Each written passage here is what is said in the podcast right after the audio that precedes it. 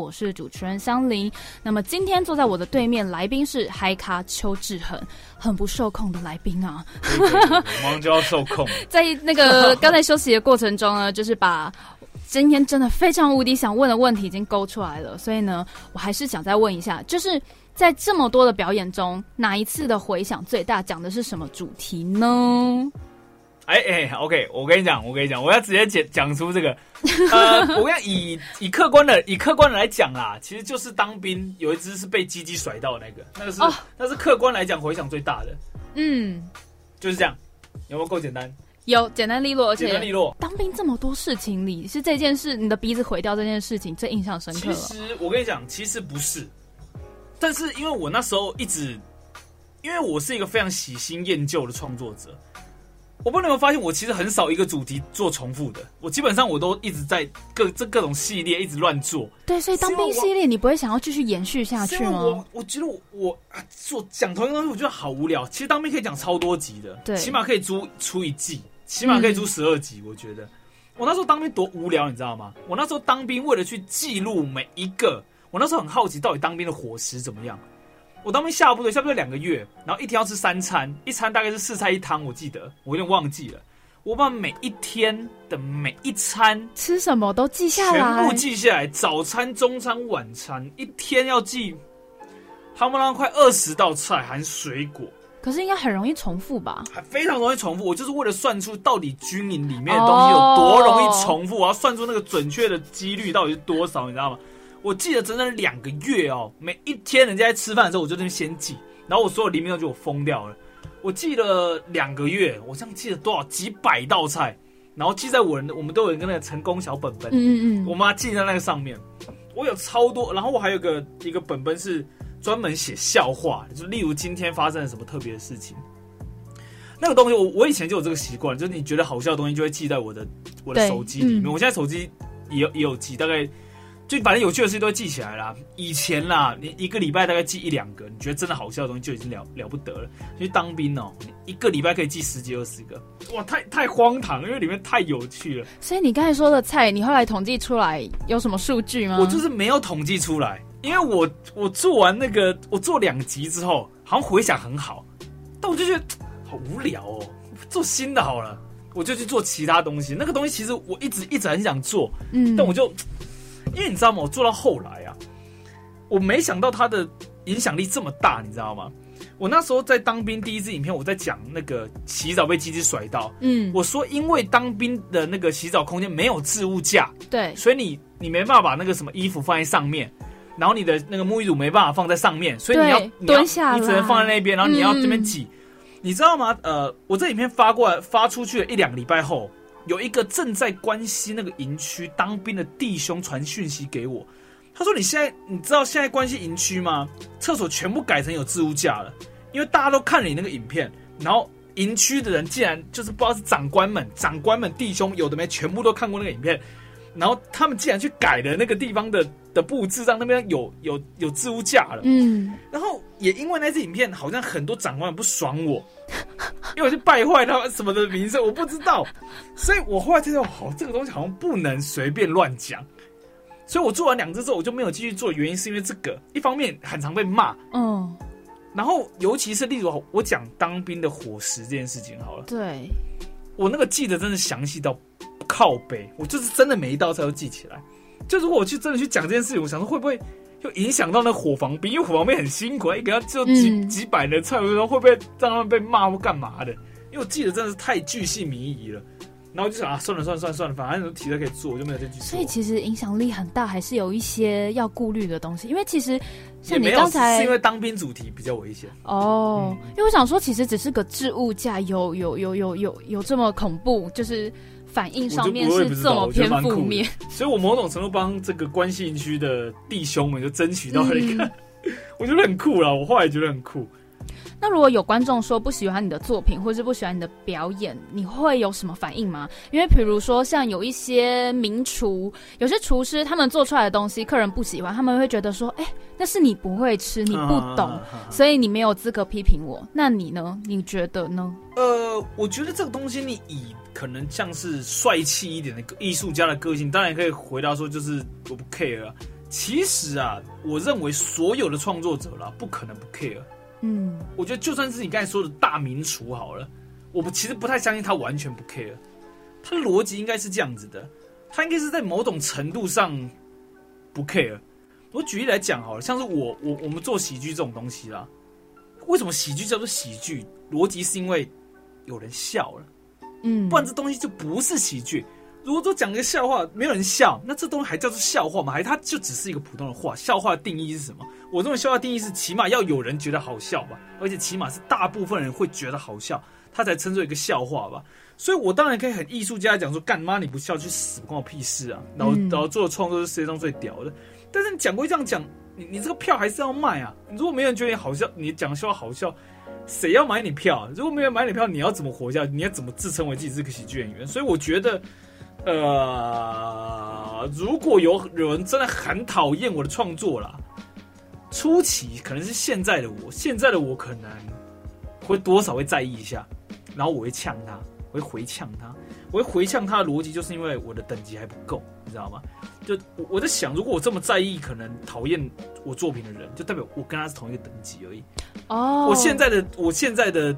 的的状态远远不到我想达到的那个位置，所以我现在还是会想跟他们对呛。呃，我觉得我很屌，但是我希望我有一天的高度可以让我不会再在意这些东西。我认为啦，等你到一个高度，你就真的不在意了，就是真的很不在意，那个在意才能变得很低。但我其实不相信完全不在意了。我那天听到一个很正向的话，分享给你，但我不知道这句话的可行性。他说，当有人在批评你。那那个人绝对不会是比你优秀的人，因为比你优秀的人都在忙，没有时间批评你。这句话是那天看什么东西呢？他在回复酸民，就是他是引被引用来回复酸民。我觉得这句话就跟呃，之前我看到有人说，呃，为什么他要在背后骂你？因为你走在他的前面呢。哦，的这句话概念很像。嗯，我跟你讲，讲归这样讲啦，不管这个人他有没有比你好，他骂你。你还是会受伤，不是吗？对，所以我们在讲说他有没有比你厉害这件事情来讲，其实我认为没有太多意义。我认为重要的意义是在于你会不会受到影响。我觉得啦，我认为我要完全不受到影响，就代表我已经可能赚翻天了，或是干嘛？哎，我想国外的喜剧演员被称作为思想家，真的很巅峰的，他们的东西已经在。他们已经不是在搞笑了，我认为他们已经是在利用另外一个层次去思考人生的道理了。我认为那个才是我在追求的喜剧的展现，而不是猴子或是啊的这一种形式。这是我的目标了。我所以你认为成功的脱口秀表演，主要就会像你刚才说的那样子，成为一个思想上面。我突然觉得。我突然觉得，我一直把自己定义定义成这个脱口秀表演者，很让我很心虚，你知道吗？因为其实其实我应该不算是那么那么那么那么脱口秀表演者专职的。呃，我自己认为啊，以我在一点点的小小的经验，嗯，做这件事情小小非常微小的经验来看。哎，你刚才问了问题，怎么突然忘记了？没有，我刚才的意思就是想说，那你在那应该换换句话说，应该说，在你的表演里面，你觉得怎么样子的表演才算成功？然后你距离你的目标快要达到了吗？什么样的表演才算是成功？对你来说，因为其实成功这件事情对每一个人来说是还蛮不一样的。对我来说。每讲一句话就能够获得观众的笑声。我觉得喜剧最强的地方在于控制啦，控制你开心，控制你难过，因为你没有难过就没有开心。嗯，我认为所有的铺陈都应该是，都应该是最稳定的控制的。你要稳稳定定的控制观众吸收到什么资讯，然后接着在笑点的时候让这东西呈现出来。所以我认为一个真的好的表演。不是大家是笑成一团的表演，是所有东西你都设想到的表演。这个在呃有有一段，如果大家有兴趣可以去查，是路易 C K 跟 Kevin Hart 有一天他在讲他们在构思喜剧段子的时候，他们的他们的表演的初衷跟他们创作的 idea，他就讲到这个东西，我觉得超级有道理。尤其是你自己亲身去做了这件事情之后，你会发现精准的控制这件事情有多么的难。因为有时候，例如一开始初初学者最容易的状况是啊，你讲这种东西大家不笑。就大家都遇到，我所有人最好笑的人都都遇到这件事情。除此之外，是有时候你讲了一个东西，你发现大家笑爆了，而且不在你的控制之内，你根本没有设定这边是笑点，嗯，就大家笑了，你知道这时候也会慌哦。他不只是你没笑会慌，你这时候也会慌，靠背糟糕，大家笑爆了，因为大家笑爆了，你就一定得停下来，你不可能大家笑爆了还得还继续，讲你，要先等等大家对，你要等大家，笑完，然后你就你那谁就你就失控了。所以我的意思是我认为一个一个好的表演就是可以精准的控制每一个笑点，大家不要笑的时候就不能笑，要笑的时候就笑，就一切是你安排好的一个精准的一个机器。你每次表演就按着那框，嘣，它就运行到底。我我认为这是最好的状态，但我我认为我完完完全全没有达到这个境界。就是可以控制现场观众们的情绪。对对对对对对对。OK，这样讲完，我突然觉得我很无法控制现场，碰到嗨卡时很难控制。好了，那接下来呢？我们除了刚才聊一些脱口秀，嗯，有点好像你又不觉得自己是脱口秀的表演者，但是其实老实说，我对于脱口秀的研究是从上一次访问完你，那时候三年前，你那时候结束的时候，后面有有一次就是跟我讲到，就是说，嗯哎、你有在研究脱口秀这个东西。嗯对我那时候想，啊，脱口秀就是我虽然能够想象，但是我想说，哈，你讲脱口秀，嗯就是也不能说斗不起来，而是我对于脱口秀没有很多的认识。但是其实像现在的市场，我想也因为伯恩的原因，比较多人能够接受脱口秀这个表演形式。嗯那接下来呢，是我也很好奇。其实，在访问你之前呢，当然啦，所有平台的访问跟你自己的作品，我当然是有看过的。而且我除了平常看，为了访问之前，很认真的写了一些笔记。比如说，我很好奇，就是前面刚才有讲到你的创作灵感来源，比如说像是追踪网美啊，像你就是开了账号追踪了五十几个，嗯还有有的是用时事的东西发想。我觉得最有趣的是那个也没有罪，我觉得你的频道跟你的用词都很有趣。比如说以时事的话，像现在就是选举，你在有一个影片叫做《我受够了政治人物》里面，你在里面一件事情你讲的超夸张，比如说从三楼奔到一楼去接那个你以为是要找你的电话。结果是拜票的声音，呃，选举的人他们想拉年轻人的票，所以呢，做了一些很有趣的证件提案。然后你说的那一句话，我只是年轻，不是白痴。哦，我 那时候听到这一段话的时候，整个笑出来，而且这句话有那个你刚才所说一句话就中笑点的那种能量。呃，我觉得啦，我自己的感觉是这样子。我认为它是一个非常精准的排列组合。我认为最强大的的感觉就是，好像是宪哥讲的吧，还是谁讲忘记了。反正就他说你要很努力才可以看起来很轻松，嗯嗯概念是这样。因为我我觉得啦，尤其是喜剧这种形式，就有很多舞台剧演会把它称之为松，就你的状态是很松的。你会你会让大家觉得哦，你这个人很放松，大家才愿意去看你的表演。因为你看有很很多新，尤其是新的人在主持，你就觉得哇，他好他好主持哦，他就是在主持哎，就那个感觉。嗯所以我认为最最最棒的形式就是他在不知不觉的表演完了的的那种感觉，就一切都是非常自然的。那呃，尤其是像例如我做呃，可能在镜头前面讲话的这个形式，就我会让我很，其实我都非常精准的思考过了一些东西，然后看起来就是轻松的。但其实啦，其实我我觉得那还不是最好的状态，因为我其实这阵子做到有点麻，觉得很烦麻木，你知道吗？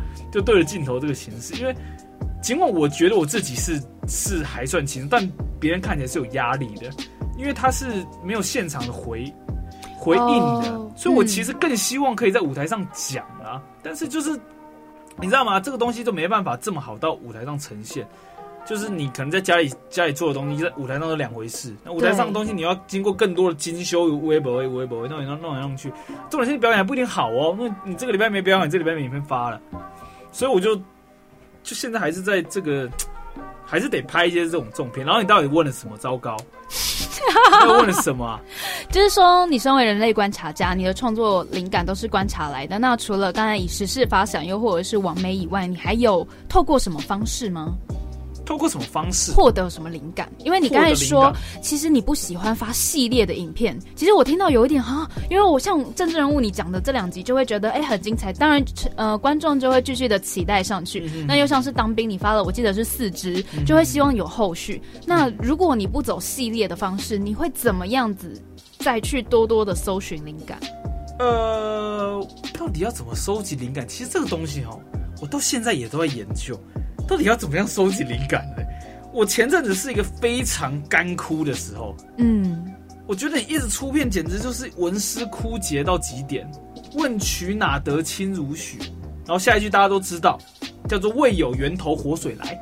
我现在完全没有活水，你知道吗？我的生活就是一直一直把一些就是冲动能量拿去丢掉，拿去丢掉，拿去丢掉。那我这阵子终于比较有了，是因为我比较久没发片。我认为这是个非常重要的一点啊，就是你得让自己吸收一些外来的东西。我现在固定会让我每每天早上起床先看一些节目，不管是戏剧，不管是电视节目，不然我真的是没有东西可以想了。因为你说真的，你的生活啦也就那样而已，你没有什么什么疯狂的的什么旅游经验啊，干嘛？你根本很难创作新的东西。所以我就觉得现在起码可以从看别人的作品上汲取一些灵感，因为这个东西其实很难拿捏，而且每个人创作状态都不一样。一方面，我一方面觉得自己不应该孤僻，一方面又觉得应该孤僻。因为，因为我这样讲好了，如果你是一个不孤僻的人，我认为你的东西很容易就流于大家一般的东西。我知道，因为如果可以跟人家交流，你就可以有新的 idea。可是你觉得如果不孤僻，就没有办法沉淀。沉淀出自己的东西，那你其实可以做一个 balance 啊。比如说脱口秀表演完以后，我不知道会不会大家像像以前我们大学社团开完会以后，大家会去吃热炒，除了聊感情那种东西，就会有一些就会讲有的没的，会不会从这一些有的没的里面就可以想出一些新东西，然后再结合比如说 PTT 啊。D car 啊，还有类似这种，这样子就可以你在安静的时候进入你的心流状况，创作你的作品。但是在外面的时候，你又很融入，能够去感觉到现在的人有什么状况啊，或者是朋友们在想什么这样子。呃，我跟你讲一件非常尴尬的事情是这样子的，我跟很多我我们讲了快一年的脱口秀，很多表演者我到现在都跟他不熟。为什么呢？因为我是桃园人，嗯，那个每次那个酒吧讲完脱口秀都十一点多，然后要赶回我每次我每次都是表演前出现，表演完我就散人了。其实我应该要多跟他们交流一下的，因为现在伯恩团队后面的写手，他们全部都是做喜剧的人，你知道吗？其实大家都是非常有才华的。然后我一直跟他们不熟，我觉得非常糟糕，你知道吗？这件事情是非常糟糕的事情，我其实不应该这样子的，所以我。好了，我最近会努力了。其实我今年你知道吗？就是今年生日的愿望就是希望我可以走出走出我的小圈圈里面，跨出舒适圈。因为我不知道，我不知道是我这巨蟹座的壳太太厚实吗，还是干嘛？其实我我非常难，我非常难跟人家交流。我觉得啊，很意外。其实不是话，我跟你讲，我我是属于那种话多的孤僻人。因为大家以为孤僻的人话很少，我是话很多，而且乐观。哎，不对，我其实也不乐观。就是我是很矛盾的个性啊，但我认为，我认为喜剧就是矛盾的一种展现。我认为所有做喜剧人个性都超矛盾的，概念是这样。好，那接下来时间很快的来到了今天节目的最后，我来问一题，这个我也很想知道的，就是表演前你会先把所有台词的想好。想好再说，还是说你只是写出大纲会即兴演出？因为比如说，像在你的有一个 YouTube 的影片里面，在讲路痴，你那时候就说早上晚上没有分别走过十次就不算走过。还有就是那一句，你说台北火车站很像一个大型的密室逃脱。对，那这些梗是你其实本来就把这句话想到的，还是说其实你只是讲着讲着突然就蹦出了这句话呢？呃。哦，其实好多人会对这件事情好奇哦，不知道为什么。其实之前之前受访的时候，也有人问我这个问题。我自己啦，而且我估计所有，尤其是讲脱口秀这个形式的表演者，都是非常精准的把每一个字的每个语气都设定好了。所以我的我的东西是完全有逐字稿，一字一句，而且连我那时候要大概要做什么样的表情、什么样的语气，我都已经先设定好了。嗯，然后我再想办法让它看起来像是我那时候才即兴说出来的。所以其实我全部都是设定好的，而且连就你看到我的第一里面到最后一支里面，甚至我在大学生的讲话，都是我在家已经排练过好几次，然后让大家觉得哦，我好像是即兴讲出来的。其实我早就他妈想好这样子，而且等你做到一个程度之后，你开始会去 setting 失误，哦，你会是假失误，你会故意做出失误的效果，或是故意做出忘词的效果，其实那都是假的。嗯我不知道，呃，我我之前查过，我之前看过一个脱口秀演员，他其实我也不太确定他是不是脱口秀演员，他是个大陆的喜剧演员，他很酷，他的脱口秀是结巴的。我想说啊这个人怎么怎么脱口秀会结巴？没道理，他会结巴啊！对，结果我去查了，我不太确定是不是因为我不是讲相声的，在相声的技法里面有个东西叫做雀口，那个雀是胆怯的雀，嗯，他故意的去做出一些胆怯的效果，让你觉得他在紧张，以达到好笑的效果。我就觉得哇靠，原来有这种事情。然后我才发现，其实我在我的影片中，跟我在我的脱口秀很常做出类似的效果。例如，好，你你很常听到脱口秀演员说：“哎、掌声鼓励。”然后等他鼓励完，哎、大家怎么都没有没有反应？这个东西是我们早就设定好了，我们根本不管观众有什么，我们都要接这句话。嗯例如什么，我我喂，你怎么不理我？其实我们早就设定好了。如果我啦，我自己的表演形式是这样，嗯就是我那东西早就已经全部在我脑海中排练过了。就是例如好了，我之前我之前会设想到这个观众有可能给出了几种回复，因为我现场有可能 Q 观众，对，我就把所有的可能性全部列出来，我在已经想好了用最好的回答再回回答他，然后以达到最好的效果。我是这样子的啊，嗯，我估计我不知道我是不是为，我估计大家都这样。我认为一切都是精准的计算过的。